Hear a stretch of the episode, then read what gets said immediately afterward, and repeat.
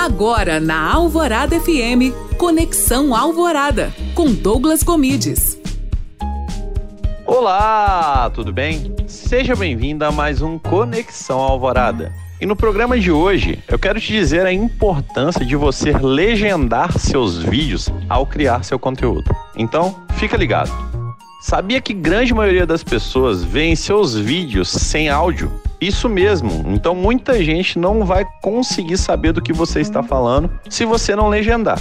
Mas Douglas, como que eu posso escrever a legenda de forma fácil e rápida?